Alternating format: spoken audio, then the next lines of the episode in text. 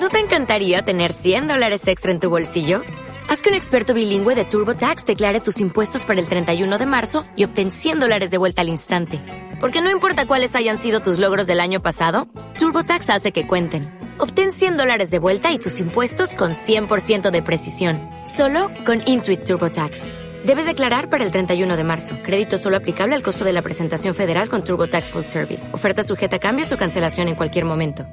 Bienvenidos a Streaming, el programa diario de Fuera de Series en el que un servidor CJ Navas te trae las principales noticias, trailers, estrenos y muchas cosas más del mundo de las series de televisión. Edición del jueves 22 de septiembre y arrancamos con los Globos de Oro, que sí que sí, que no estaban muertos, que han resucitado, o al menos eso parece. Por ahora lo que tenemos confirmado es que la NBC americana, la cadena que tradicionalmente ha emitido siempre la gala, ha confirmado que volverá a hacerlo en el próximo 2023 eso sí, en un acuerdo que solo dura un año, no los contratos multianuales que tenía tradicionalmente, y que al parecer el contrato tiene una cláusula según la cadena se reserva el hecho de cancelarla si ve que los cambios que ha hecho la organización de la crítica foránea en Hollywood no se ajustan a lo que le han prometido.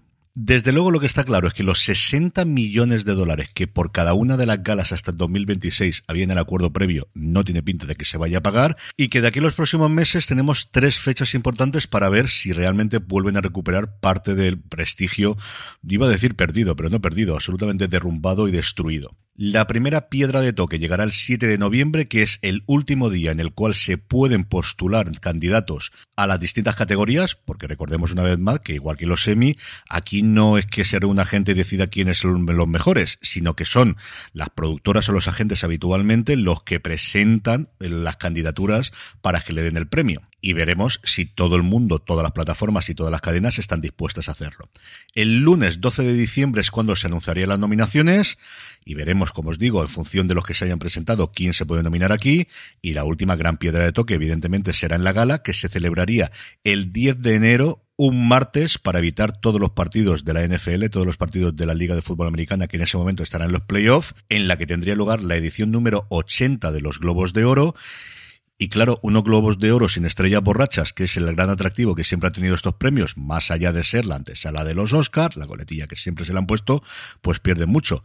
Tampoco sabemos a día de hoy quién puede presentar la gala. Todos los ojos yo creo girarán a Ricky Gervais, que diría que no lo haría, pero es capaz, es capaz, sí, este sí sería capaz, porque aquí yo veo dos posibilidades. Una, que salgan un plan de plataformas gordas diciendo a nosotros que no nos esperen, y si eso te lo hacen un par de grandes productoras en cine y un par de plataformas en series, estás absolutamente muerto antes de nacer, o justo lo contrario, que al final un premio es un premio, y pelillos a la mar, y vamos a intentar todos hacer aquí, sacar que se ha renovado todo, absolutamente todo, que tienen 108 miembros nuevos dentro de la organización, e intentar recuperar lo que era una gran fiesta desde luego en Hollywood. En fin, que seguiremos informando conforme se vayan desarrollando los acontecimientos. Seguimos con Paramount Plus o más en concreto con Sky Showtime, que ya tiene fecha de estreno en Holanda y en Portugal. Si recordáis, cuando comentamos el lanzamiento en los países nórdicos, dijimos que Holanda iba a llegar antes de final de año, pues efectivamente va a ser así. El 25 de octubre llegará a los Países Bajos y se añade ahí Portugal, porque también se ha anunciado que en el país vecino llegará la plataforma el próximo 25 de octubre. ¿Y notáis algo en falta? Pues sí, y no solamente Andorra y los países del centro y del este de Europa, que son los que faltan. En España todavía seguimos sin tener noticias de cuándo llega Sky Showtime y de verdad que es rarísimo que se lance en Portugal y no en España, porque además en una entrevista bastante larga que ha dado Monty Sharhan, que es el responsable de la plataforma, se comenta cómo se ha constituido la empresa aquí en Europa en tres grandes divisiones, una para Centro y Europa del Este, otra para los países nórdicos y otra para Iberia con Andorra, Portugal y España que es algo que hacen muchos grupos internacionales. AMC, por ejemplo, el grupo AMC controla tanto España como Portugal. Ocurre exactamente lo mismo con XN y con otras muchas compañías, normalmente de condición de cable. HBO Max, yo creo recordar que también lo tiene los dos países conjuntamente, o al menos lo tenía en su momento con Turner. No sé si el problema en España son los derechos que ya tenían terceros, como por ejemplo el que tiene Showtime como Vistar Plus. No sé si porque el país es más grande y hay mayor penetración. No tenemos ni idea. El caso es que Portugal, 25 de octubre, España, seguimos sin noticias. Y terminamos con dos cositas de estrenos en nuestro país. Hablaba hace un segundo de XN y la cadena de Sony ha anunciado cuándo se va a estrenar la temporada número 20 de Navy Investigación Criminal NCIS internacionalmente y para mi hija, que está absolutamente fascinada con la serie. El próximo jueves 29 de septiembre a las 10 de la noche llegan los nuevos casos con un primer episodio que aquí en España va a estar complicada la cosa de ver porque se acaba con un cliffhanger que se resuelve posteriormente en NCIS Hawaii y en NCIS Los Ángeles.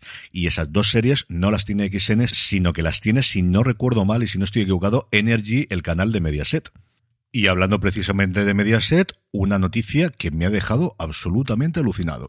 Café con aroma de mujer, la serie de la que ya tenéis que estar cansados absolutamente de oírme hablar cada vez que repasamos todos los viernes el top 10 de series de Netflix, va a estrenarse en abierto en nuestro país en Telecinco. ¿Cuándo? Hombre, que esto es Telecinco, tampoco lo pongamos así, lo anunciarán uno o dos días antes del estreno. Pero sí es curioso que un fenómeno internacional que nace de Netflix, pues al final la producción no es suya, sino que han comprado los derechos de streaming, quedaban libres por tanto los derechos de emisión lineal y se han hecho con ellos nuestra cadena amiga.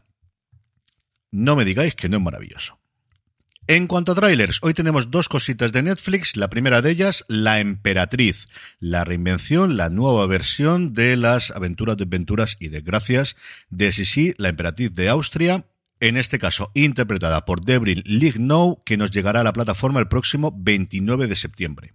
Y un poquito después, el 7 de octubre, la nueva serie de Mike Flanagan, el responsable dependiente de estreno. De hecho, yo creo que está terminando el rodaje ahora, si no estoy mal equivocado por alguna entrevista que he visto recientemente de sus actores, la adaptación de La caída de la casa User de Edgar Allan Poe. Pero antes, como nos comento, nos llega el Club de la Medianoche.